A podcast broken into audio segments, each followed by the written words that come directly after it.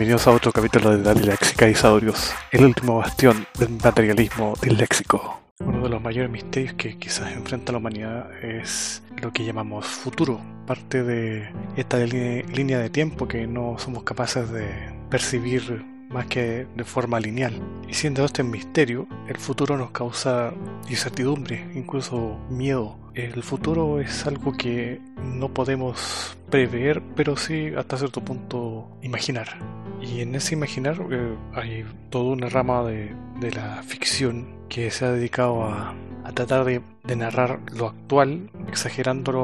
o llevándolo a, límites bastante increíbles a partir de ese futuro. En ese imaginar el futuro se nos hace más fácil exagerar o hacer crecer las falencias de nuestra sociedad actual. Y por actual se entiende lo que estamos viendo en el momento, porque grandes clásicos de la literatura fantástica que tienen que ver con futuro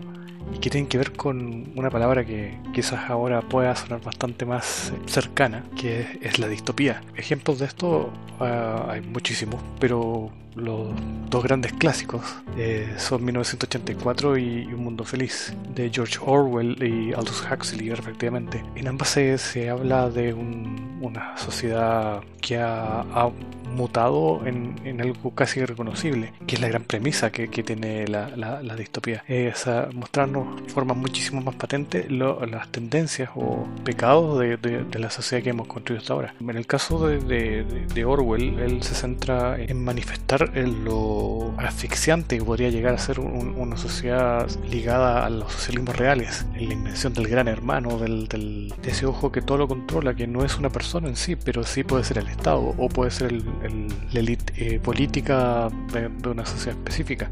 Ese gran hermano se ha visto en muchísimas partes del mundo hasta ahora, evidentemente muchos ligados a, regímenes totalitarios de corte socialista y quizás el, ejemplo más patente es Corea del Norte, donde la ideología creada ex profeso por y para la familia Kim deja clarísimo la, estructura de 1984, de, de entrar a a una pequeña élite que tiene el poder político, militar y económico de subyugar al resto de, la sociedad y, dejarlos reducidos a una suerte de mueble o, de objeto de, propiedad estatal. Pero llegado a cierto punto eh, se puede incluso aplicar a, las sociedades que, están más ligadas al capitalismo. Mm, no en forma tan patente, pero sí evidentemente en la pérdida de humanidad o de la idea de la humanidad por parte de, esta élite, porque mal que mal el, ciudadano en muchos países, incluyendo Chile, se ha convertido en una suerte de consumidor, de, alguien que está eh, subyugado por, por alguien que sí mantiene el, control de la riqueza y, del poder eh, económico y militar. Eso lo podríamos empalmar también con, con el mundo feliz porque el mundo feliz igual sí le llega al, como crítica al, resto del, del, mundo. El mundo feliz igual no habla de, una opresión que se mueva a través del miedo, sino más bien a partir de las necesidades de, la población reales o creadas y exacerbadas por, por, este régimen que si bien parece irreal, podría llegar a, a suceder. De hecho, en el mundo feliz hay ciertos acuerdos como sociedad que hasta cierto punto se pueden ver ahora. Hay un, un estamento que, que que estas personas iban a cumplir si o sí morir pasados los 30 años para así dejar obviamente al, al, resto vivir de, de, esta sociedad casi utópica donde todos tenían un muy buen nivel de vida pero claro no, no podían elegir vivir más porque bueno sus vidas también estaban vacías. Era una suerte de consumo permanente y había también un disfrute permanente. No, no había una, una energía creativa no era una sociedad que estaba muerta en su interior pero que seguía funcionando como una máquina bien aceitada. Y hasta cierto punto, obviamente, el mundo feliz se puede aplicar a lo que pasa hoy en día en las sociedades occidentales que tienen cierto nivel de vida. Hasta qué punto los ciudadanos de un país son meramente consumidores o simples engranajes para mantener algo que, es, que no tiene cara y que no es humano, que, se llama mercado. Evidentemente, el, mercado no es algo que de por sí tenga la culpa, sino más bien dicho, es un, es un campo de batalla donde muy pocos tienen la chance de generar ganancias. Y obviamente la, elite pasa a ser el blanco de, de las críticas. Tanto 1984 como, como Mundo Feliz tienen, tienen esa misma energía, tienen ese mismo lugar común, que es eh, una elite que abusa de, de, los que están abajo, que son la gran mayoría. Sin embargo, lo toman por lados diferentes, pero el, el, el abuso de, de, un pequeño grupo permite que ambas narrativas eh, terminen siendo una distopía. El, el hecho de volverse irreconocibles al ojo del lector. Evidentemente, eh, estas novelas ya tienen sus buenas décadas y ahora que entre comillas estamos en el futuro que, que de alguna manera estos eh, autores estaban tratando de narrar. No deja de ser sorprendente, o más bien dicho, no es sorprendente encontrarnos con, con cosas que se han pasado e incluso van a seguir eh, sucediendo. Algo interesante del futuro es que mientras más se avanza en el tiempo, más distópico se vuelve el futuro. El futuro es distópico per se. Alguien del año 1500, al ver la Europa de hoy en día, estaría en pánico, no, no tanto por los portentos tecnológicos, más bien dicho porque sus creencias estarían absolutamente ausentes de, de lo que él considerara o ella considerara como un, como un lugar eh, habitable. Alguien del año 1500 que estuviese aquí en América también vería algo que no tiene ni un sentido. El día a día tiene que ver mucho con, con el universo paradigmático que se va creando con el paso del tiempo y que va mutando también año tras año. Quizás para alguien que, que ya ha visto más de tres décadas o cuatro no es tan difícil de, ver. Quizás pa, para gente más, más joven el, hecho de todavía no tener como puntos de comparación hace que, que este futuro sea todavía una especie de hoy día. Dentro de la narrativa de ficción, uno de autores favoritos Arthur Clarke. Y dentro de, su, de sus novelas uh, tiene una serie que se llama Rama, Encuentro con Rama, que habla de, de, un, de una sociedad fuera de, este mundo que no está ni siquiera cercana a, a, nuestro planeta y que manda una enorme sonda a buscar a un grupo específico de humanos como una especie de, intercambio cultural, eh, una suerte de zoológico interestelar. Durante el desarrollo de la historia, el, muchos de estos grupos humanos empiezan a pelear entre sí porque parte de, las condiciones que, que, tenía esta raza superior era como entreguenos la gente y no, vamos a tener, no van a tener ningún problema y si no, bueno, nuestro poder es, tan grande que ya sé lo que le puede pasar. Entonces en, ese momento la, la humanidad había, había llegado al, al, acuerdo de ya pasemos un poco de gente total, no, no hay ningún problema. Y Arthur C. Clarke arma una historia increíble de, de, cómo los humanos podemos retroceder o evolucionar a, a, un tipo de sociedad bastante agresiva, destructiva, de cómo se mueve el poder dentro de un espacio confinado. Y, evidentemente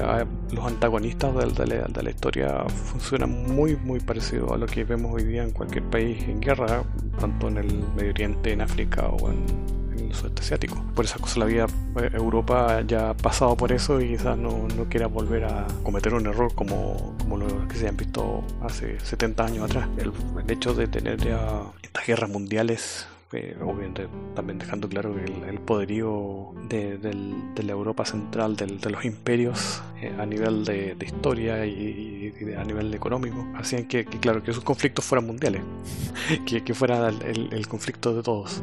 pero sin embargo, eh, se ve aún todavía en, en, muchísimas otras partes del planeta de, un grupo específico en planta sangre y fuego una, una, visión o una falta de visión que les permita en definitiva llegar al, poder. Es el poder en definitiva lo que hace que, el conflicto entre humanos todavía no se apague y no se apague en un buen tiempo. Frank Herbert en, en, su serie June también toma de forma magistral el, el, el conflicto a partir de, de, este poder, pero incluso lo lleva un poco más allá porque narra durante miles de años ¿no? sociedades en, en, otros planetas que, que, siguen siendo humanas, que fueran habitadas por humanas. ¿no? Y por ende la relación de estos humanos de diferentes lugares también eh, queda marcada por, por, por, esa ansiedad por controlar todo, pero también da un paso más allá porque muestra la capacidad que también que tenemos de, crear un, relato y finalmente volverlo sagrado. Y Herbert no solo habla de la construcción de lo político, sino que también la construcción de Dios. Le pega un, un mazazo, por así decirlo, al, a lo que nos ha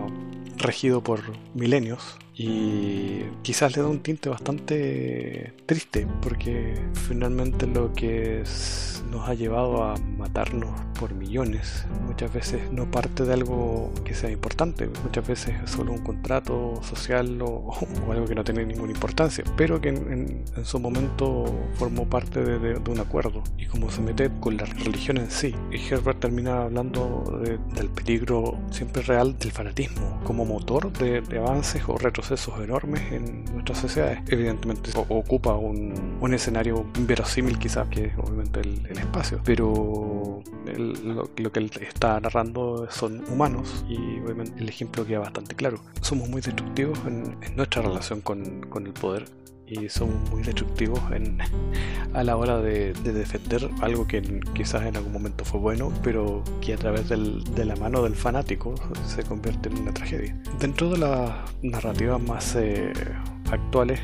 eh, una película que no gustó mucho, pero que a mí sí me, llamó la atención, no solo por, los diseños de, mecanismos que corrieron por el estudio Weta, que es una firma neozelandesa que ha trabajado en un, montón de películas como El Señor de los Anillos, sino también por la crítica bastante directa a nuestra sociedad actual. Esta película es Elysium, quien narra, un, futuro bastante posible, hasta cierto punto cercano, en donde grandes masas de, gente, lo que es hoy día California, viven en, en una miseria absoluta, donde se habla una especie de Spanglish, trabajan con sueldos miserables para grandes firmas que a su vez están en manos de gente que vive en el espacio, en, una estación espacial que se, se llama Elysium, donde vive la elite de la elite, que curiosamente hablan una suerte de inglés francesado y que se han separado incluso del, del, planeta, aunque evidentemente dependen de este para seguir aumentando sus recursos. Me llama la atención porque hasta cierto punto es, están narrando lo que ha pasado acá en Chile, eh, donde Elysium son tres comunas y el resto tiene que dar gracias por tener un trabajo. No somos lo mismo, pero si somos lo mismo, se hace una separación enorme, una suerte de, una suerte de de, ley fáctica, de, los que tenemos el poder, no nos metemos con, con la gente que, que, trabaja para nosotros. Muchas veces el, hecho de que sea ciencia ficción se, se toma como simplemente entretenimiento, pero muchos de los grandes de la ciencia ficción terminan siendo verdaderos profetas de, no solo de lo tecnológico, sino también de lo social. Y quizás, bueno, hablando de lo social, el último autor que se me viene a la, mente, que es Alvin Toffler, no es un escritor de, de ficción, es un, eh, un, futurólogo, un prospectivista, y en su libro El shock del futuro narra, narra una serie de avances de nuestra sociedad, no obviamente no solamente la, la parte material, sino también de, cómo íbamos a, pararnos enfrente de, de, los nuevos requerimientos de, la industria, del entretenimiento, de la familia, de las estructuras sociales en definitiva. Mucho de lo que él vaticinó, evidentemente después de hacer bastantes estudios y, y ver cuáles eran las tendencias de muchos de los sectores que, que hacen avanzar a nuestra sociedad. El, cómo la, la, gente iba a estar eh, no viviendo en una parte específica, sino que iba a estar cambiándose de trabajo. No iban a estar trabajando toda la vida en, en una empresa específica o iban a hacer eh, cierta o iban a poseer cierta libertad al, a la hora de, de, no quedarse en un lugar. No, no había el hecho de no tener un arraigo eh, era algo que, que, que se está viendo en muchas partes de, del mundo más desarrollado, evidentemente. Incluso se me viene a la mente el, la tendencia que se está hablando ahora de incluso de que los autos pasen a ser una suerte de, servicio y no un bien que alguien va a comprarse, no me habían dicho alguien va a arrendar un auto por un cierto tiempo y, ya no va a ser necesario comprarse el, aparato. Autos que, que, en un futuro cercano ni siquiera van a estar manejados por, por sus conductores. El cómo los países también no van a tener la misma forma de, de, interactuar y no van a tener el mismo poder frente a las masas de gente que, que viven en, en territorios específicos. Hay una serie de, de, cosas que sí están cambiando y, otras que no han cambiado y, sobre todo en, dejando más grande la brecha entre países desarrollados y no desarrollados. Porque si uno ve las situaciones que ocurren en el África subsahariana, las estructuras de poder y, los conflictos que ahora se ven en, esos lugares tienen que ver más con, con, lo que había pasado en el siglo XII, y evidentemente con algunos aderezos que vienen de, de poderes que los rodean, que están en, en, otras etapas. Más que nada los países de Europa, en estos momentos Turquía también peleando por algunos territorios que en Libia, por ejemplo, que tienen gran cantidad de petróleo aún, potencias como que, que están en, alza como China también eh, tratando de, de, mover ciertos conceptos para poder ocuparlos en, su propio beneficio, que es algo que siempre hizo Estados Unidos, pero ahora están saliendo un par más de, de nuevos contrincantes y, veremos cómo, cómo se desarrolla. Pero la, la, sociedad que en algún momento Estados Unidos nos no narró como lo ideal tampoco está siendo prioritaria. De, hecho, muchas partes de, la gran abundancia que, que, se vio en los, en los 50, donde nacen todos los baby boomers, ya no existe, ya no, está esa idea de, seguir eh, adelante para ser un país más grande o, o dominar el mundo, bien dicho, es como mantenerse en el poder para que no pasen cosas malas y, y, por eso también Estados Unidos de alguna manera tiende al ese conflicto interno que hemos visto hace pocos semanas atrás. Los imperios tienen una, una fecha de caducidad, quizás Estados Unidos está cerca de eso y el conflicto pasa a ser interno por quizás primera vez de, en la historia del, de Estados Unidos moderno. Mientras más se avanzan o mientras más pasan los años, el futuro se vuelve más distópico, pero esa es una forma que tenemos los humanos de, de, de, ver estos cambios. Muchos de los conflictos en estos momentos dentro de la mayoría de los países en pandemia tienen que ver con cómo sus propios ciudadanos ven este desafío como grupo y quizás ahí se ve el, el mayor problema. Mucha de la gente que ahora está, entre comillas, eh, haciendo uso de su libertad o defendiendo su libertad, pone en riesgo a, a un grupo mucho más grande, mucha gente que tiende a no creer lo que pasa, entrar en negación y volverse negacionistas de absolutamente todo. Tratan de defenderse como individuos de algo que no entienden y deja claro algo que, que por lo menos acá en nuestro país también se merece mucho, que es lo colectivo, porque también por cuestiones netamente ideológicas se vinculó lo colectivo con, con los socialismos, con el marxismo y curiosamente las los países asiáticos que les ha ido muchísimo mejor en esta carrera por, los, por el desarrollo son o poseen una, una, naturaleza muy colectiva y en ese sentido no solo nombrar a, la China comunista que muchos temen, sino también a Corea del Sur, a Japón, dejando quizás de lado a, al ejemplo más extremo que es Corea del Norte, porque claramente ellos hicieron 1984 de, de Orwell, donde lo colectivo pasa a ser eh, todo, no hay expresiones de individualidad y evidentemente no hay libertad de ninguna manera, pero llegando a un, equilibrio nos podríamos también eh, ahorrar todo lo que se ha visto en, estos días, eh, en estos meses en, en Europa y en Estados Unidos en países que supuestamente tienen un, alto nivel de, de, educación y donde vemos gente que incluso parece no comprender que a un virus no le importa qué partido apoyamos o cuánta plata tenemos en el banco. Esta ruleta rusa que hemos experimentado en, en este último año nos ha dejado bastante claro que los cambios se volvieron bastante más rápidos y que finalmente el futuro es distópico. Esperando que se encuentren bien y viendo con optimismo que se nos viene, me despido. Y no olviden que el futuro en definitiva lo hacemos nosotros mismos y quizás podamos lograr algo bastante mejor de lo que tenemos ahora sin cometer los, los mismos errores que la historia ya nos ha mostrado muchísimas veces.